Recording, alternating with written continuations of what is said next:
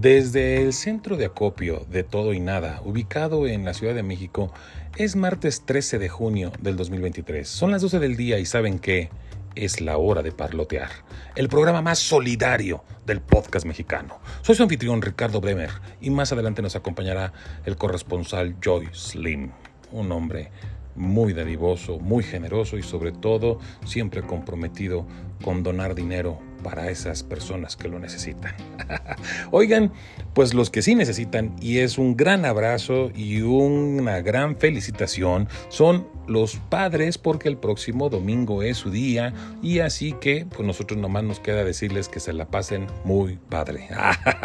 Muchas felicidades, en verdad, gracias a mi padre, a mi hermano, a todos aquellos padres que están cerca de nosotros y aquellos que no están cerca de nosotros, me refiero a nosotros como programa, pues muchas felicidades. Como siempre y como cada año, porque ya estamos pasando los dos años de, de todo y nada, pues una felicitación también para aquellas mamás que tuvieron que hacer el trabajo de padre y de madre. Así que muchas felicidades a todos, a todas ellas también, y aquellos padres que también tienen que hacer la de madre, pues pues muchas felicidades para en verdad seguir adelante. Un gran abrazo y muchas, muchas gracias. De igual manera, pues no me queda más que comentarles lo que es el menú del día de hoy, que dice y que nos trae de aperitivo. ¿Se hundió el Titanic? Ahora, plato fuerte. Solidaridad. Pero que quede claro, solidaridad así al final con T, T de 4T, ustedes ya saben. y postre, cantando en el baño. Nos acordamos mucho de ustedes y vamos a platicar al respecto. Como saben y como ya es costumbre, va a estar movido, va a estar variado, esto es de todo y nada y saben qué, comenzamos.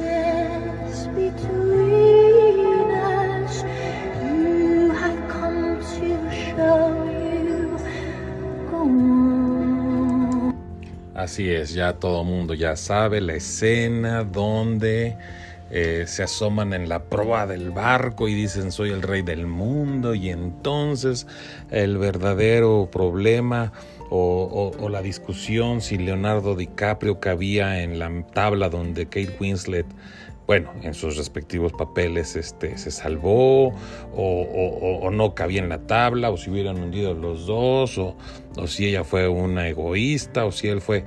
Bueno, pues Obviamente ya todos sabemos perfectamente que estoy hablando de la película de Titanic, pero realmente no voy a hablar como tal de la película, sino de lo que es un tanto el este condenado barco que yo creo que muchos nos vamos a morir y nunca vamos a saber realmente cuál fue el verdadero eh, tenor de muchas cosas. Y es que, miren, eh, les voy a compartir parte de una investigación que habla de que justamente los restos del Titanic, el lujoso transatlántico, que trágicamente se hundió en el fondo del Océano Atlántico Norte después de chocar contra un iceberg la noche del 14 al 15 de abril de 1912, fueron encontrados en el fondo por un equipo liderado por Robert Ballard ex oficial de inteligencia naval y oceanógrafo de la Universidad de Rhode Island en Narragansett y del Mystic Aquarium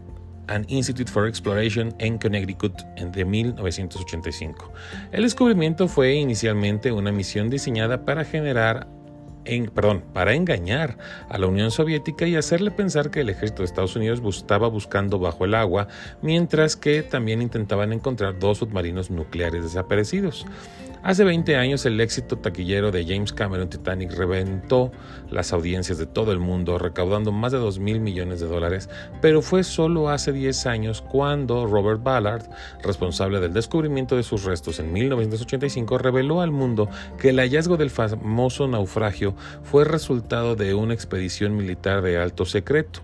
Tres años antes del momento en el que se descubrió, Ballard estaba desarrollando su propio vehículo submarino con control remoto, pero se estaba quedando sin dinero y necesitaba financiación, según la CBS. Así, en 1982, se puso en contacto con el subdirector de operaciones de la Marina, Ronald Thunman, para pedir apoyo económico para desarrollar la tecnología robótica sumergible que necesitaba para encontrarlo. El ejército estaba interesado, pero con el objetivo de investigar el hundimiento del USS, del desplomado a 3.000 metros del 10 de abril de 1963, durante las pruebas de buceo con más de 129 tripulantes a más de 300 kilómetros de la costa de Boston. Y el USS Scorpion con 99 personas murieron al desaparecer misteriosamente cerca de los Azores. Como la tecnología de Ballard podría llegar hasta los vehículos hundidos y sacar fotografías, el oceanógrafo accedió a ayudarles. Siempre había querido ir a buscar al Titanic, dijo Thunman, algo que sorprendió al oficial, pero esta es una operación seria de alto secreto. Encontrarlo mm, es una locura fue lo que dijo. Fui un poco cortante con él, asegura Thunman a National Geographic. Además insistió en que la misión consistía en estudiar los acorazados hundidos y si quedaba tiempo al acabarla, le permitiría hacer lo que quisiera, pero nunca concediéndole un permiso explícito para buscar el Titanic. Ballard afirma que el secretario de la Armada John Lehman conocía el plan, pero la Armada nunca confió en que podría encontrar al transatlántico, por ello cuando ocurrió se expusieron muy nerviosos. La publicidad les asustaba, lo bueno es que la gente estaba tan centrada en la leyenda del Titanic que nunca ataron cabos, asegura.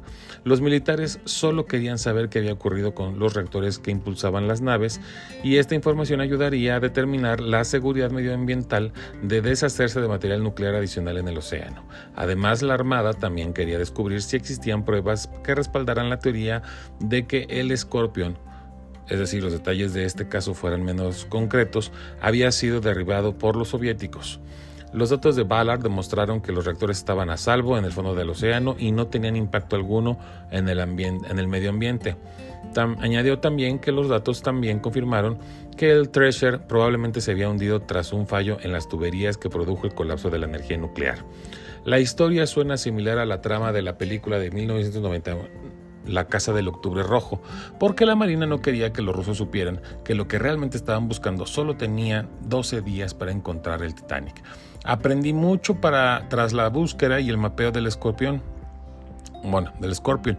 Sobre todo de los efectos de las corrientes oceánicas sobre el los restos que se hunden, las cosas que más, más pesadas lo hacen rápidamente. Así que me puse a localizar el rastro de los escombros, lo localicé en ocho días, mientras que otros habían estado buscando meses sin tener ninguna suerte, confiesa el oceanógrafo. En los cuatro días restantes, Ballard firmó los restos bajo el agua, mientras confesaba que el estado del ánimo de su equipo cambió rápidamente a medida de que se acercaron al lugar. Nos sentimos avergonzados, era como si bailáramos sobre la tumba de alguien. Nos volvimos sobrios, tranquilos e irrespetuosos e hicimos la promesa de no sacar nada de aquel barco y tratarlo con mucho respeto. Concluía desde entonces el explorador ha empleado una técnica similar para encontrar otros barcos y tesoros, incluidas sus expediciones al Mar Negro que, pues quién sabe cuál va a ser su próxima hallazgo. Ahora bien, bueno, esto es obviamente una eh, historia ya, ya confirmada sobre que lo que realmente estaba buscando eh, la Armada de Estados Unidos pues era eh, saber qué tanto le estaba afectando al medio ambiente los, los, sí, los reactores nucleares de, de, aquellos dos submarinos, pero obviamente recuerden que en 1985 estábamos completamente en la Guerra Fría y que, bueno, definitivamente no querían saber no querían que los rusos supieran lo que estaban haciendo y hasta dónde podían llegar. Entonces todo esto, bueno, obviamente en el contexto de hoy a lo mejor se podría entender bajo lo que estábamos empezando a vivir como con China y con Rusia, pero la realidad es que nada que ver con la Guerra Fría de aquel entonces donde todo se quería mantener en secreto y que obviamente el tema del Titanic pues podría ser algo banal para que el gobierno estuviera invirtiendo en la, en la investigación. Ahora, lo que, y lo que realmente se vuelve bien interesante, es que últimamente ha estado corriendo en internet un, pues una especie de, de teoría conspirativa, la cual tampoco hace tanto ruido en sentido de que estuviera muy disparatada. ¿Por qué? Bueno, Ustedes saben, y si no lo saben, les comento, uno de los grandes banqueros de aquellos principios del siglo este, 20, en 1900, pues era JP Morgan. ¿sí?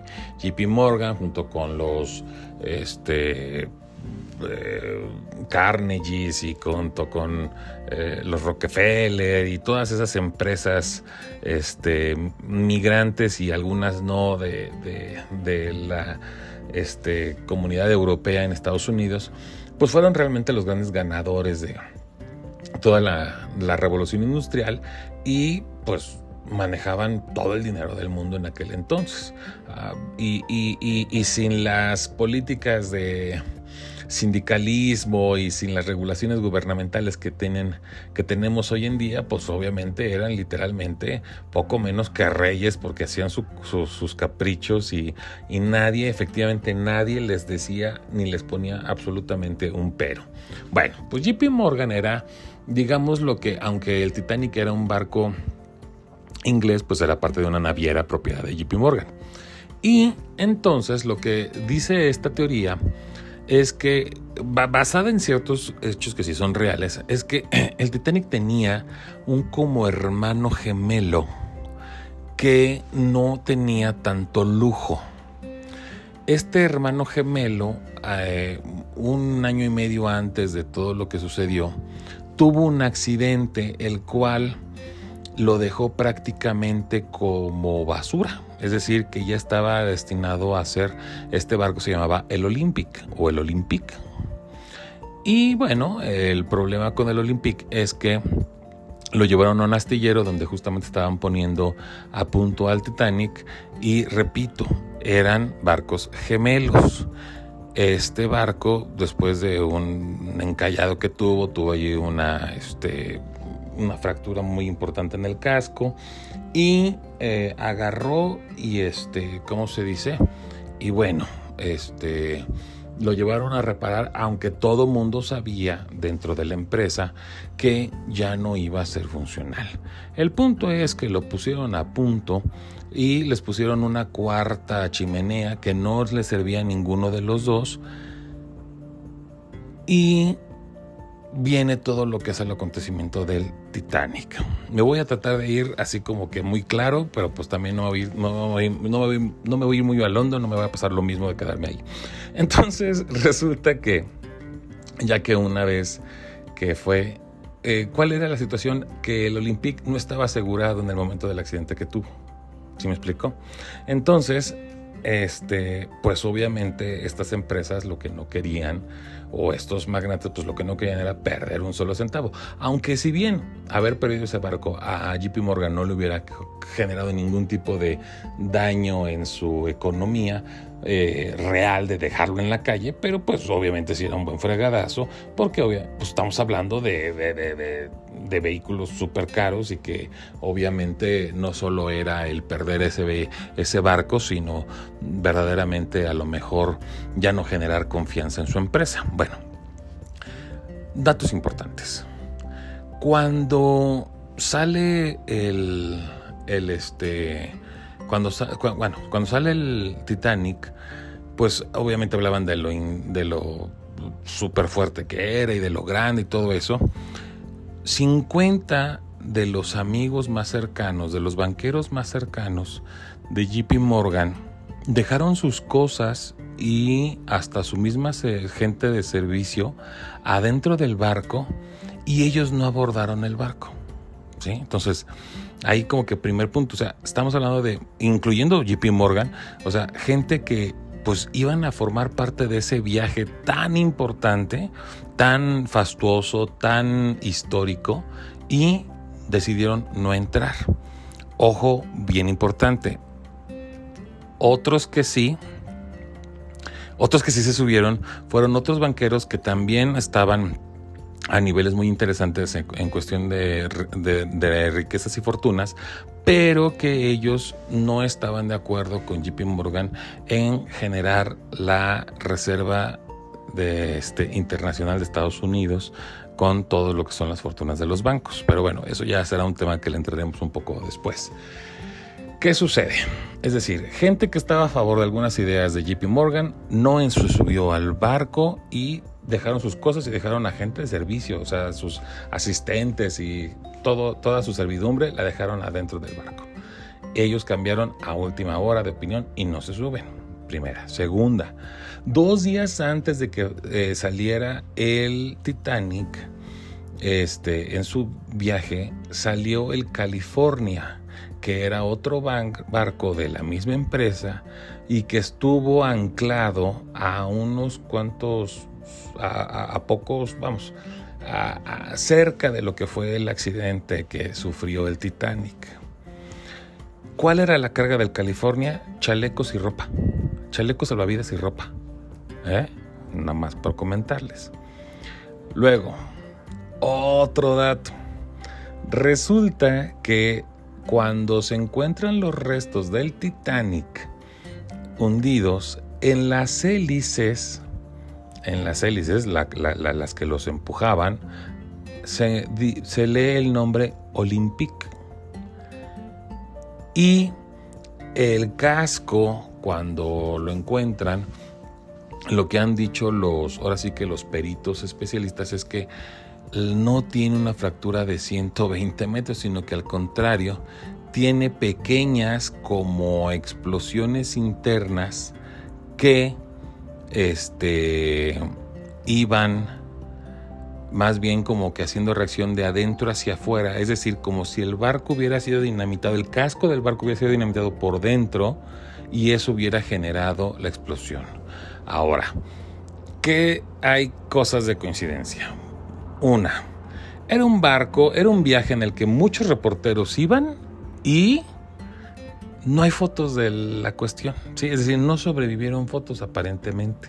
Hay fotos de cuando salió y todo eso, pero no hay fotos realmente de lo que fue, o sea, no hay como que un testimonio eh, fotográfico de lo que fue pasando a la hora de que se hundió. Mucha gente decir, ay, pues es que yo no hubiera tomado una foto mientras que se está hundiendo el banco. No, nosotros no, pero gente entrenada como fotógrafos, reporteros, ellos sí, ¿no? Sin embargo, nunca se encontró, o por lo menos nunca dejaron ver eso. Primera. Segunda, este cuando se lanzan las bengalas, las bengalas no eran de color rojo, que son las que eh, emiten el, aviso visual de que, pues, este, eran, eran bengalas este, de un accidente, sino que todas las bengalas que se, se, soltaron eran blancas como si fueran de una fiesta, como si fueran de un festejo.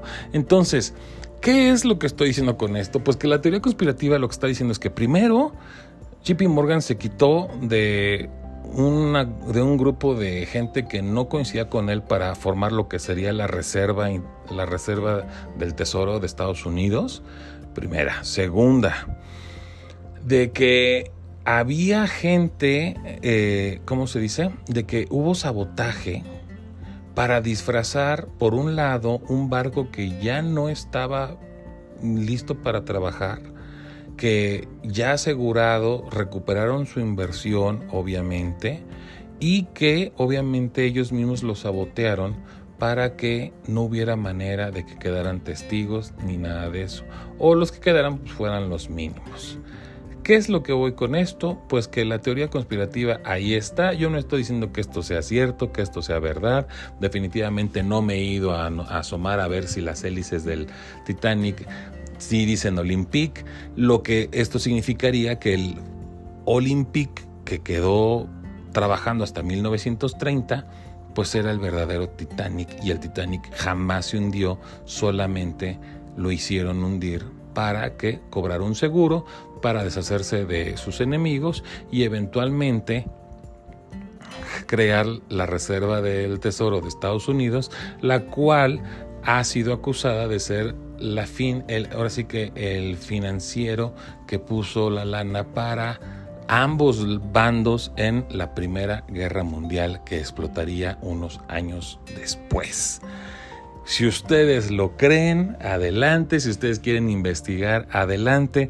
La realidad es que ni la película ni nada nos ha venido a confirmar si esto fue lo que pasó o no fue lo que pasó. Ahí están las cosas, ahí están los testimonios, pero no deja de ser uno de los grandes misterios de la época moderna que sinceramente no creo que pocos podamos, este, o que más bien, yo creo que muy pocos van a ser los que saben la verdadera, la verdadera historia, y muchos vamos a ser los que vamos a quedar con las ganas de saberlo, si es que realmente nos interesa. Y si nos interesa, pues entonces ya después nos seguiremos con el asesinato de John F. Kennedy y con el, y con el 11 de septiembre de, del 2001. Así que, pues, temas para conjeturar y hacer este chisme, hay muchos. ¿Quién sabrá la verdad? ¿Quién sabe? Por mientras nosotros pues nomás nos quedamos con la canción de, de, este, de la película, que para, para suerte es bastante buena, pero que en su momento chotearon tanto de todo lo que lo repitieron. Ni modo.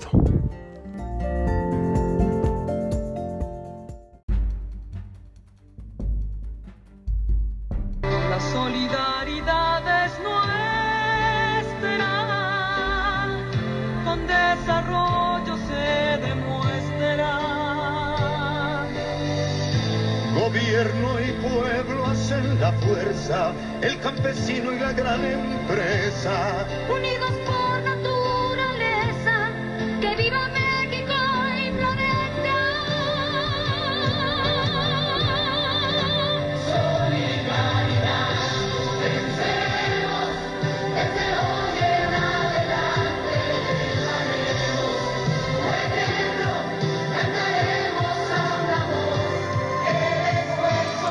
Eso que ustedes están escuchando es justamente el soldado más fiel del gobierno del Partido Revolucionario Institucional en 1988, cuando tomaba posesión Carlos Salinas de Gortari y lanzaba este programa social que después fue oportunidades, después fue progresa, después fue no me acuerdo qué tanto y que hoy es este pues las becas del bienestar y todo esto. Se ha ido deformando, se ha ido mejorando, se ha ido empeorando, se ha ido, pero básicamente ha sido un programa a nivel sexenal, año este sexenio tras sexenio, que se ha ido haciendo hasta el día de hoy y que obviamente pues muchas veces son los, los pilares, ¿no? En el caso de algunos programas, algunos sexenios que son un poco más populistas que otros, donde son los que se entregan, se encargan de entregar los apoyos a las eh, regiones más pobres del país. Y esto lo comento porque justamente fue una palabra muy interesante, la solidaridad que, que, que, manejó Carlos Salinas de Gortari, porque en 1985, cuando México sufre la, pues, la desgracia del terremoto de, del 19 de septiembre, eh, México recibió, por eso, por solidaridad, apoyo de muchos países. Y es curioso porque creo que México se había mantenido muy aislado a cuestión internacional a, raíz de, de, bueno, de cómo quedó exhibido eh, a partir de 1985, que por un lado había una comunidad internacional que se preocupó por nosotros y que mandó esa, mandó esa ayuda, ¿sí? Eh, chismes, dichos, testimonios, como ustedes lo quieran ver, mucha gente reclamó, ¿no? Porque mientras que en los eh, medios de comunicación, este, pues mostraban cómo aviones de otros países llegaban con esa ayuda humanitaria, pues este, mucha gente se quejaba de que pues, a ellos no les había llegado. Ahora, también por un lado, pues hay que decir que sí, teníamos, este, creo que, creo que Miguel de la Madrid si tuvo algún gran error en su, en su gobierno, o uno de sus grandes errores, fue justamente que fue lento, fue torpe en reaccionar con respecto a la, a, pues, pues, a la tragedia que estábamos viviendo. Lo digo porque, bueno, yo era un niño que estaba en entrando a primero de primaria, pero pues al final del día uno está vivo y uno se va dando cuenta de lo que está pasando.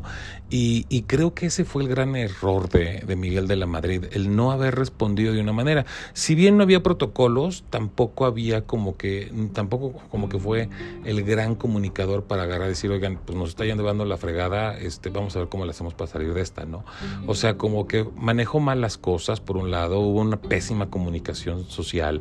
Y por otro lado, el mexicano le entró el mexicano le entró, el mexicano reaccionó, los mexicanos dijimos necesitamos ayudarnos unos con otros y ahí es donde nacen los topos y ahí es donde nace pues esta gente que, que, que, sin tener conocimiento, sin tener nada, algunos ayudándose entre familias que sabían que sus familiares podían estar ahí, pero otra gente que no tenía eh, familia ahí también estaba dando y exponiéndose la vida para poder eh, tratar de salvar a gente. Fue un momento, creo, donde México eh, se quebró y a la vez se, se, se, fajó los pantalones para salir adelante. Después vino esta lucha democrática con en 1988, el fraude pues fraguado este, por Man, Manuel Barlet y definitivamente pues esta incomodidad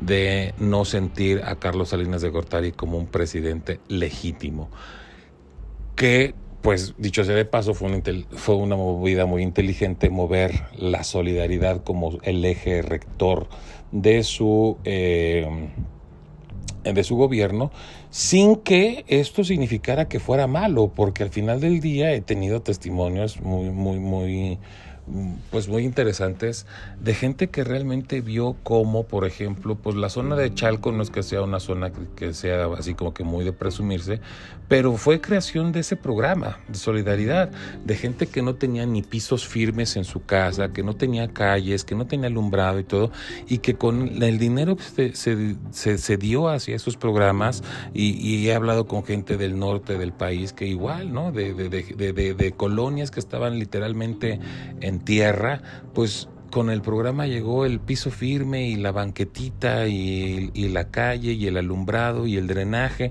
Entonces fue, fue una movida muy inteligente, tanto en cuestión de publicidad, de marketing, de propaganda de Carlos Salinas y pues obviamente apoyado como lo escucharon de Televisa, donde desde el cantante más joven hasta el actor más renombrado cantaban este himno a la solidaridad. Y pues sí, era un adoctrinamiento, era, era una publicidad, era una propaganda, pero que de alguna manera, por un lado, estaba dando resultados en la cuestión de la gente más pobre y por el otro lado pues estaba manejando lo que era el Tratado de Libre Comercio a nivel macroeconómico. Bueno, después de todo este choro que me estoy dando y que estoy diciendo es porque México realmente a partir de ese momento, a mi juicio, empezó a tener lo que fue un, un despertar de solidaridad con otros pueblos, un despertar de apoyo entre nosotros los mexicanos, entre, entre pueblos que están un poquito mejor o pueblos que están un poquito peor. Vimos eh, que por ejemplo,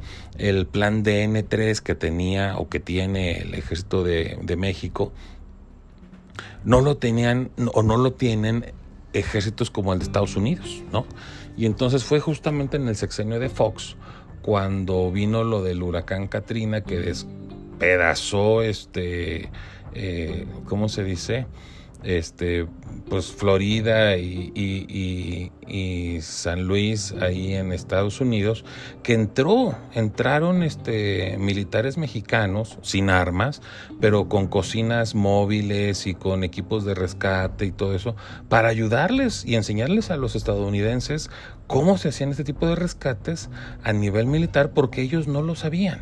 Es decir, ellos pueden saber mucho de estrategia y tener tecnología y todo eso, pero en aquella época no sé si eso les ayudó a ellos a, entrenarse y aprender de esto o a, o a, generar cuerpos para esto, pero eh, fue, fue con el sexenio de Vicente Fox que pasó esto y que realmente este, pues México fue enseñarles, ¿no? Era histórico cómo eh, los convoys militares mexicanos iban cruzando la frontera y cómo ya los helicópteros pues no podían seguir la ruta porque pues ya estaban entrando a, a, territorio aéreo de Estados Unidos, pero, pero realmente este tipo de cosas como que habían sido una etiqueta dentro de muchas cosas buenas y muchas cosas no tan buenas de nuestro país que nos habían distinguido a nivel internacional. ¿Por qué digo todo esto? Pues porque miren, no sé, ahora voy a tener que entrarle un poquito a una explicación técnica de algo muy sencillo eh, con relación a lo que es el, eh, un aparatito que desarrolló la empresa Apple, la de los celulares y la de muchas cosas, computadoras, que se llama AirTag. Estos son, hagan de cuenta, una monedita de plástico con metal que tienen una durabilidad de la pila pues casi como de un año y son aparatitos que se pueden poner en la cartera, en el collar del perro, en, en, cualquier aparato o en cualquier cosa que ustedes de repente como que cometamos el error de que nos, las llaves, eh, la bolsa, eh, los lentes, se pueden colocar en, en, en estas, este, vienen con muchos accesorios para poderlos ubicar ahí y que de alguna manera este, se lograra, eh, pues, este, ¿cómo se dice? Eh, por medio del Wi-Fi o del Bluetooth más bien, eh, más bien, perdón, del Bluetooth, eh, tener cercanía con otros teléfonos de la misma marca de Apple y de esa manera poder ubicar donde estuviera eh, dentro de un dentro de una casa o dentro de alguna instalación un un este, ahora sí que lo que ustedes estuvieran buscando. Pues que si es el perrito, pues dónde ande, ¿no? Y que si es eh, los lentes, pues dónde los dejé.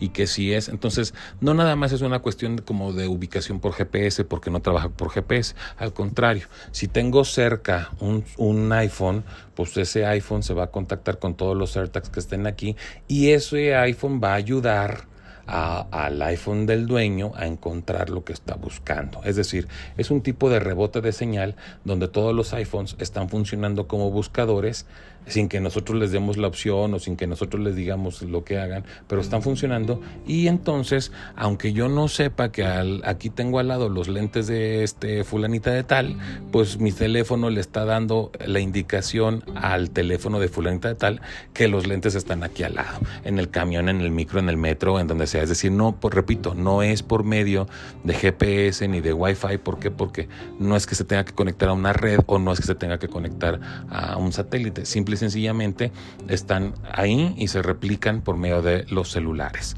Espero que con esto haya quedado un poquito claro, porque resulta que la periodista y escritora Pamela Cerde, Cerderia, Cerdeira, perdón, eh, sacó unos videos hace unos días en donde ella tuvo la brillante, la brillante eh, jugada donde eh, ustedes a lo mejor recuerdan que tristemente el 6 de febrero del 2023 hubo un terremoto en Turquía y Siria.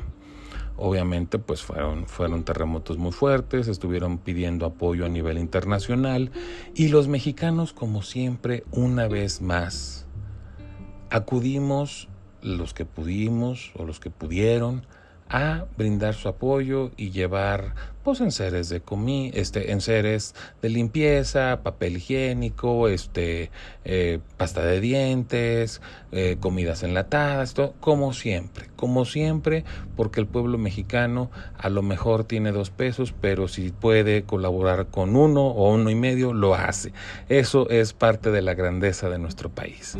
Ahora qué fue lo que hizo pa, este Pamela pues agarró un par de AirTags y los puso dentro de un paquete de papel higiénico y dentro de creo que una lata, no recuerdo bien cuál era, no, no me acuerdo bien, perdónenme, este, este, se lo puso en dos, en dos este, productos distintos.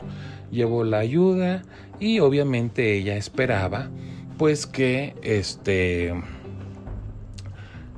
eventualmente esos productos llegaran a eh, a Turquía, ¿no?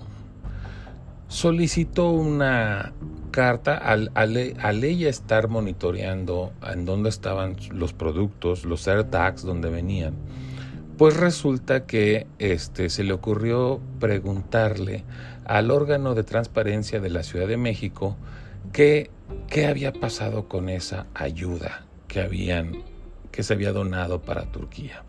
La respuesta del órgano de transparencia de la Ciudad de México fue que, como había prometido, se había entregado esa este, ayuda al ejército en el aeropuerto de Santa Lucía y que de ahí se había ido en un avión rapidísimo a este pues a, Turquía para, para, la solidaridad expresada por los mexicanos. Bueno, expresada y materializada por los mexicanos. Pues muy bien, ¿no? Hasta ahí todo uno dice, ay, pues qué chido, o sea, nuestro, nuestra ayuda sí llegó a los que esperábamos y todo. Pero desafortunadamente, lo que decían los aparatos es que después de estar en bodegas de la Ciudad de México, los aparatos, los, los productos anduvieron dando vueltas y para no darnos todo, ahora sí que darnos todo el cueto, lo pueden, todo esto lo pueden ver en internet, en seguir en las cuentas de, de Pamela Cerdeira y ahí pueden ver lo que ella, lo que ella sustentó y fundamentó con su, con todo lo que ella hizo. Así, para no hacerles el cuento largo, uno de estos productos terminó en un mercado de la Ciudad de México donde el eh, pues el, el, vendedor, creo que en Tepito, este, la dejó pasar por su AirTag, de, identificaron el, el, papel del baño en el que venía y justamente sí, ahí estaba entre su poder. Él dijo, pues es que a mí me lo venden y este, y pues ahora sí que es gente del gobierno que me vende este producto y este, y pues yo aquí lo pongo a la venta, ¿no? Me lo venden barato, lo vendo barato y punto, se acabó. Y el otro producto terminó en unas oficinas de un diputado de Morena, también de la Ciudad de México. ¿Qué sucede con esto? Pues ya, yo creo que ya, ya no hay mucho que, a, que, a, que decir. Este, le, le, hicieron una confrontación con Martí Batres, donde Martí Batres dice, pues yo no tengo más información. Digo, sabemos que es un impresentable, el imbécil ese, que, que, que le abrió las puertas a, a este a pederastas de, de, Bellas Artes, bueno, que más bien que abrió las puertas de Bellas Artes a los pederastas estos de la luz del mundo, que ha estado haciendo y operando para que los de la luz del mundo puedan abrir su propio partido político, que obviamente pues no es una persona muy honesta donde se acuerdan de, este de todo esto que pasó con la leche Betty que traía esos fecales y este y así se las estaban dando la Conasupo. Entonces, bueno, sabemos que es un tipo nefasto, obviamente no no esperamos nada bueno de él, pero que simple y sencillamente se redujo a decir que bueno, pues él tenía la información de que esa ayuda se había ido para allá y que pues ahora sí que él no tenía por qué decir otra cosa. Y cuando lo confrontan, preguntan, bueno, se va a investigar, se va a investigar, se va a investigar. Pues bueno, ya veremos, ¿no? Así como que, pues ni te prometo que te voy a ayudar a investigar, ni te prometo que te voy a dar lo que yo sepa o no te sepa, simple y sencillamente, pues ya veremos. Y eso ya veremos, pues eso ya veremos. ¿Qué se verá o qué no será? Pues quién sabe, pero pues ya veremos. Eso es lo que pasa, eso es lo que tristemente volvemos a lo mismo, a querer creer en nuestro país, a querer creer en nuestros gobernantes y que simple y sencillamente no encuentran la manera de poder darle en la torre a la poca fe que pudiéramos tener en ellos. Si bien, repito, desde 1985, con el gobierno de Miguel de la Madrid, se decía que mucha gente cercana al gobierno se había quedado, pues porque nos mandaban mantas de muy buena calidad, casas de campaña de muy buena calidad, y pues que el gobierno agarraba y pues antes de llevarlo a los a la gente que verdaderamente lo necesitaba, pues se lo quedaban con ellos y los andaban revendiendo y todo eso. O sea, a ver, sabemos que esto no es propio ni es general de nuestro país, ni es propio de esta administración. Es decir, ya nos han robado antes a nosotros como pueblo de que quien necesitaba esa ayuda, pues se quedaba siguiéndola necesitando. ¿Por qué? Porque había gente que en ese medio, en esa intermediación, cuando veían que algo que les gustaba, pues se lo llevaban a su casa. O sea, repito, no estoy diciendo que esto sea algo de hoy. Lo que sí estoy diciendo es que hoy, como nunca, ha quedado exhibido y demostrado que esas despensitas que de repente reciben y que ya sabíamos que muchas de esas eran compradas con dinero del pueblo. Miren, ustedes no sé si se acuerden y con esto vamos a terminar. Hace unos años hubo un, hubo un cateo en Tepito donde unas bodegas de tenis piratas habían sido confiscados. Y a los dos meses, René Bejarano y Dolores Padierna se demostró que estaban entregando como apoyo al pueblo justamente esos tenis pirata. Es decir, el gobierno, la policía va, confisca esa, esa, esa mercancía y luego el mismo gobierno que dijo que eso era un delito, pues ahora va y las regala, ¿no?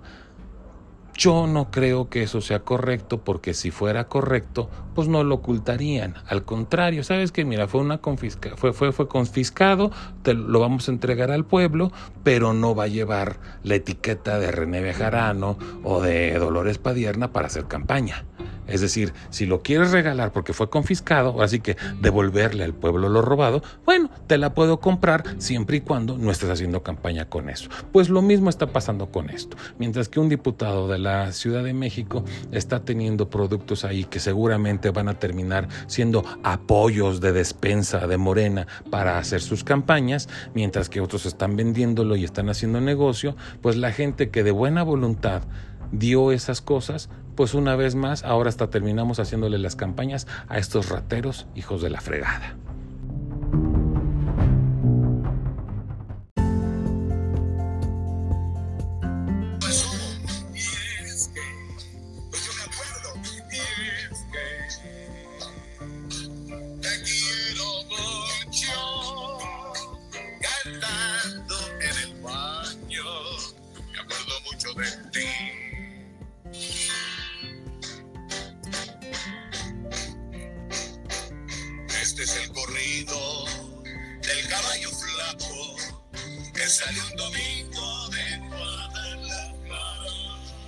Lo que yo nunca entendí es si cantaba en el baño bañándose o cuando estaba haciendo sus necesidades. Ay, qué horror contigo. Pues es que no especifica. Y las Pues- cosas hacen en el baño, ¿no? Sí, definitivamente, pero yo creo que era cuando se bañaba, ¿sabes? Que la gente canta y le da por inspirarse y yo creo que se refería a eso. Ah, bueno, pues sí, puede ser. Ay, no, qué barbaridad. Pero bueno, esa fue la canción del gran Germán Valdés Tintán, que cantaba, no cantaba nada mal, ¿eh? No, era un tipo bastante talentoso. Sí, la verdad es que sí, Ah, de ah, hecho. no a toda la gente le gustaba su comicidad, pero era, ¿A ti sí era te bastante gusta? talentoso. Tintán. Eh, sí, en- eh, bueno, nunca fui el gran fan, pero como que era de tiempos. O sea, como que de repente una película, o sí, digo, es que te puedo narrar hasta escenas de películas de cantinflas, sobre todo las de Ok, blanco y eres negro, que más son las fan que me de- gustan. De Cantinflas. Y de Tintán, no, no, no, no, no, no a, no a ese grado. Sin embargo, sí, sí, sí recuerdo haber visto buen, pues, buenas películas que me, que me parecieron simpáticas de él. Sin embargo, sí también recuerdo haber visto otras que no me encantaron.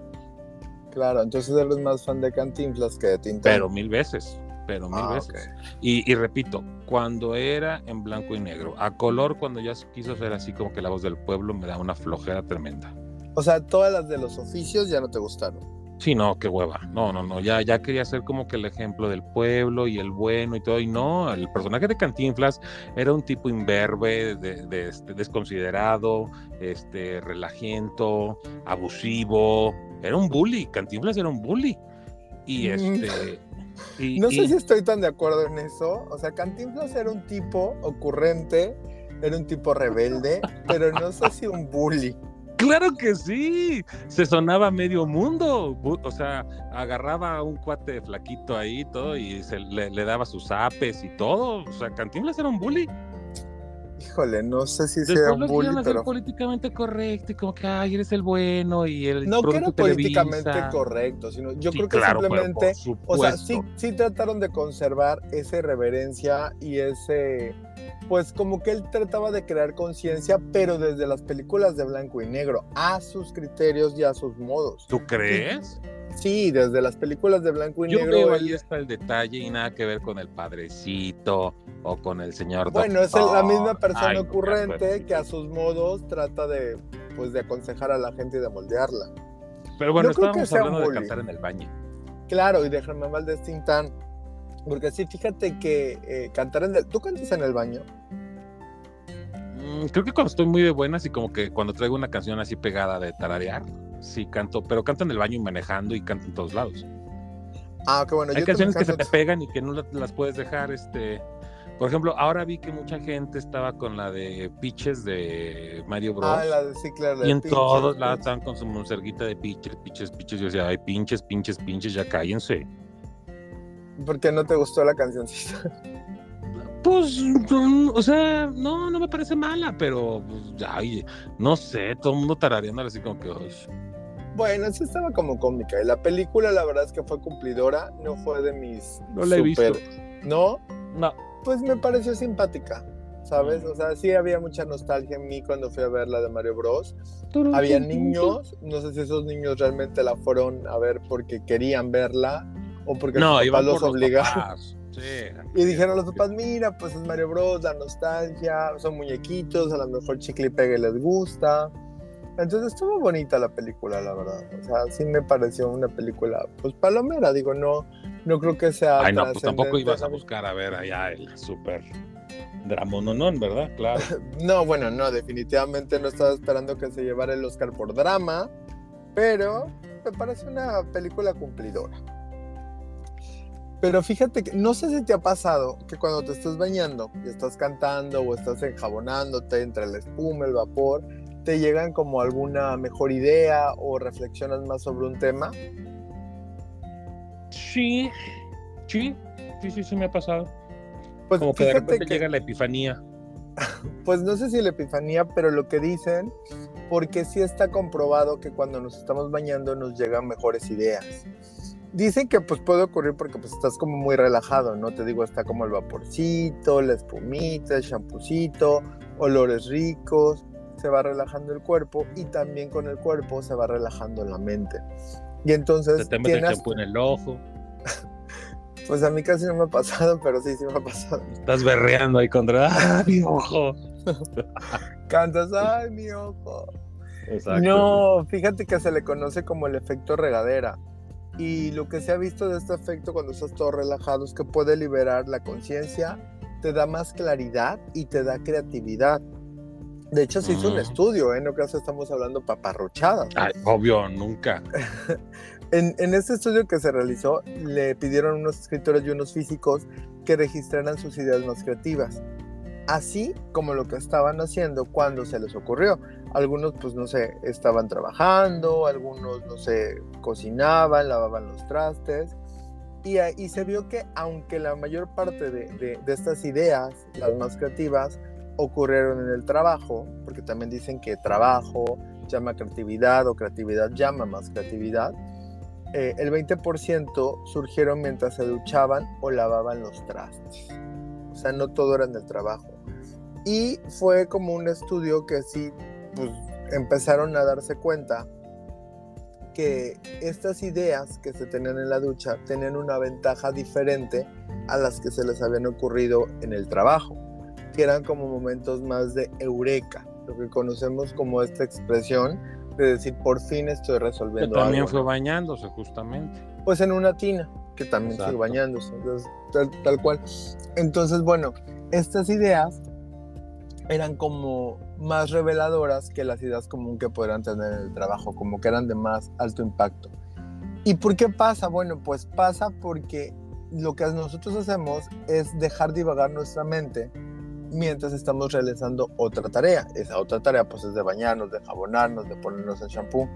Y es el punto óptimo entre actividades que requieren mucha atención y las que requieren poco esfuerzo o son aburridos. Entonces bañarse en la regadera está como en medio de estas actividades. No requiere tanta atención porque es algo que realizamos todos los días, o que al menos deberíamos hacer todos los días. Esto va para los que no se bañan diario, bañense diario.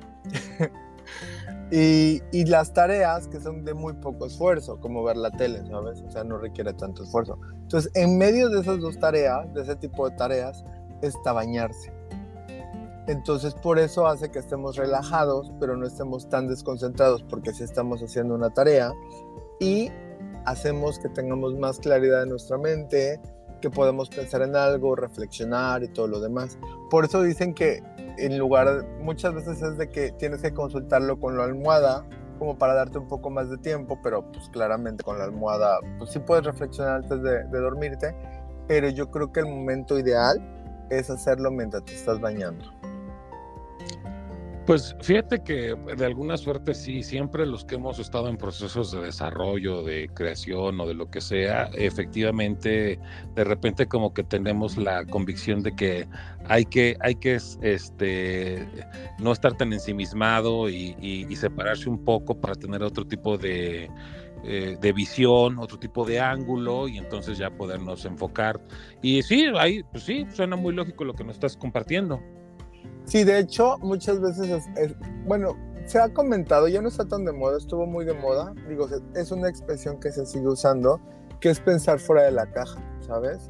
Como cuando el pensamiento va como tan lineal, tan cuadrado, de que quieres sacar una solución como con lo tradicional, muchas veces nos dicen que hay que pensar fuera de la caja, como en algo a lo mejor pues inusual, que no se nos hubiera ocurrido, entonces a veces estamos tan enfrascados en el problema, o en buscar una solución que pueda apoyarnos, que nos metemos tanto, tanto, tanto que ni siquiera la sacamos. Cuando ¿Sabes quién no creo que esté de acuerdo? ¿Quién? Schrödinger. Que hay que pensar fuera de la caja. Pues, Bueno, pues él, él pensó fuera de la caja usando una caja. Exacto. Pero Pues sí fuera de la pensó casa, fuera de ¿no? la Porque, porque lo que él dice él es que hay que abrir la caja para ver qué pasa. Claro, pero bueno, eh, todo eso que hizo, pues eso, eso fue un pensamiento fuera de la caja. La verdad es que sí Díselo fue al gato. sí fue una idea revolucionaria para él, Oye, Bueno, hoy andamos todos. muy profundos en nuestras de verdad. comentarios, ¿verdad? Es que es lunes de profundidad. Más bien es martes. Buenos Ay, días, perdón. gracias. Por venir Perdón, perdóname, es que el lunes descansé. Con Entonces mi razón. martes Sí, entonces es para el ti es lunes. lunes. Claro, Claro. entonces sí, sí, o sea, como que todo se fue recorriendo. Y mi domingo era sábado y viceversa. Entonces uno pierde la noción del tiempo. Y eso que no estoy tan relajado ni tan bañándome, pero eh, sí, definitivamente. Fíjate que, que este estudio, que como les decíamos, no es paparruchada, ¿eh? ustedes pueden creer que es, hay cifras y todo es muy serio. Y en otro estudio se vio que los momentos de inspiración, donde llegaban estas ideas así como bien fregonas y bien disruptivas, eh, era más común, el 30% era en la ducha.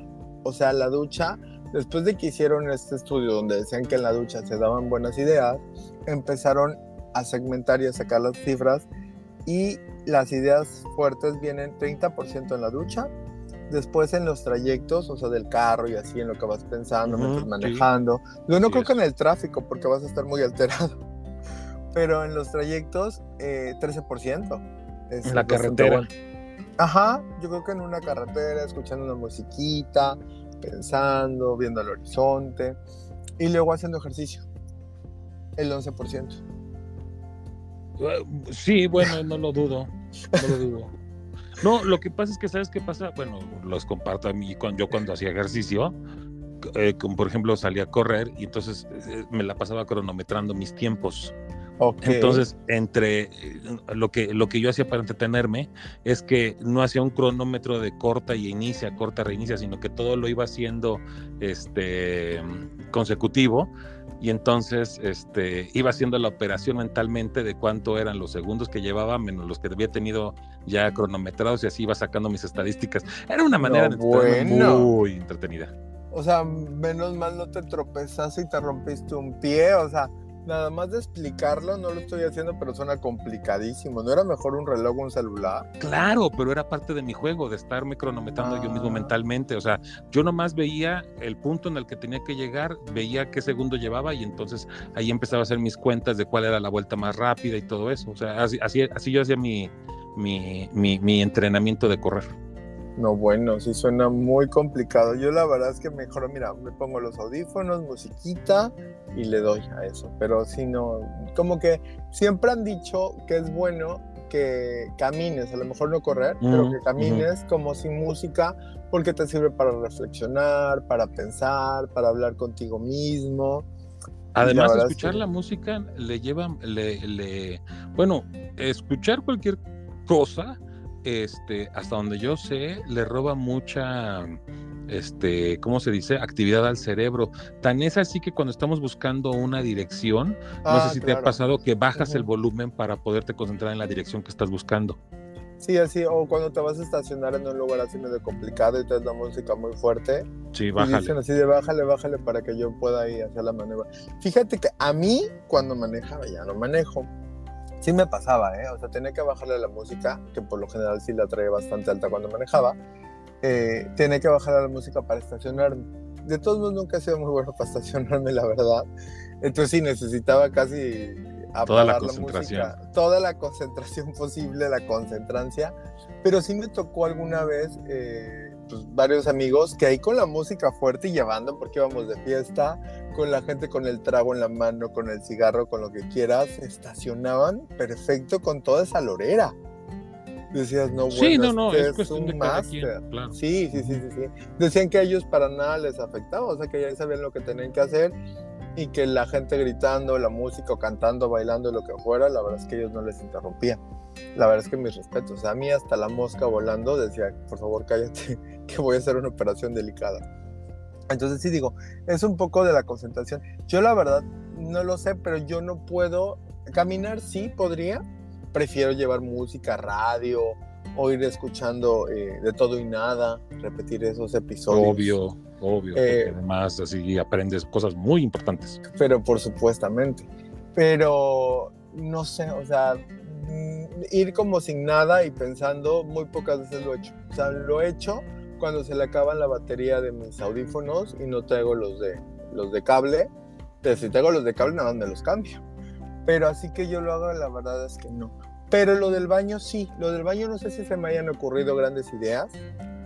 Eh, así que tú digas, ay, la idea millonaria, no.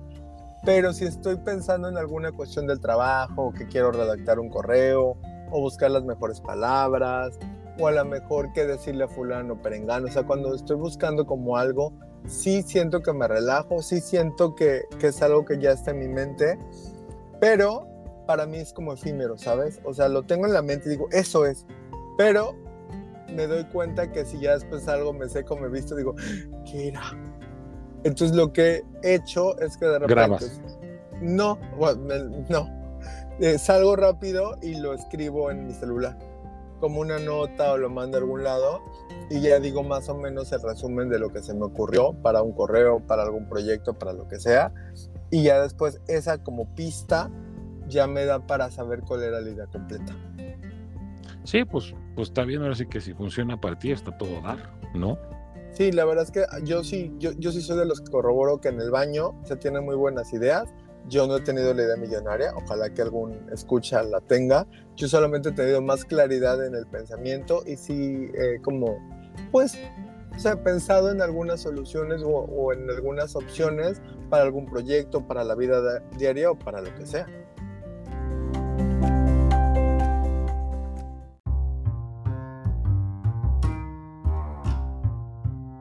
Estimados escuchas, este episodio ha concluido. Esperemos que les haya gustado, aunque sea un poco de lo mucho que nos ha gustado a nosotros prepararlo. Como ya es costumbre, amenazamos con regresar la próxima semana. Recuerden que nos podemos encontrar en Spotify, Apple y Google Podcast. Nos pueden contactar por las redes sociales del programa, que son TikTok, YouTube, Instagram y Twitter, y nos identifican como de Toina MX. A Joy en Twitter como Joy Arju y a un servidor en Twitter e Instagram como Hauter con H al principio y doble R al final. Así que si el manager nos lo permite, nos estaremos escuchando la próxima semana en el mismo horario y en la misma plataforma de su preferencia. Sean ustedes muy muy felices. Abur.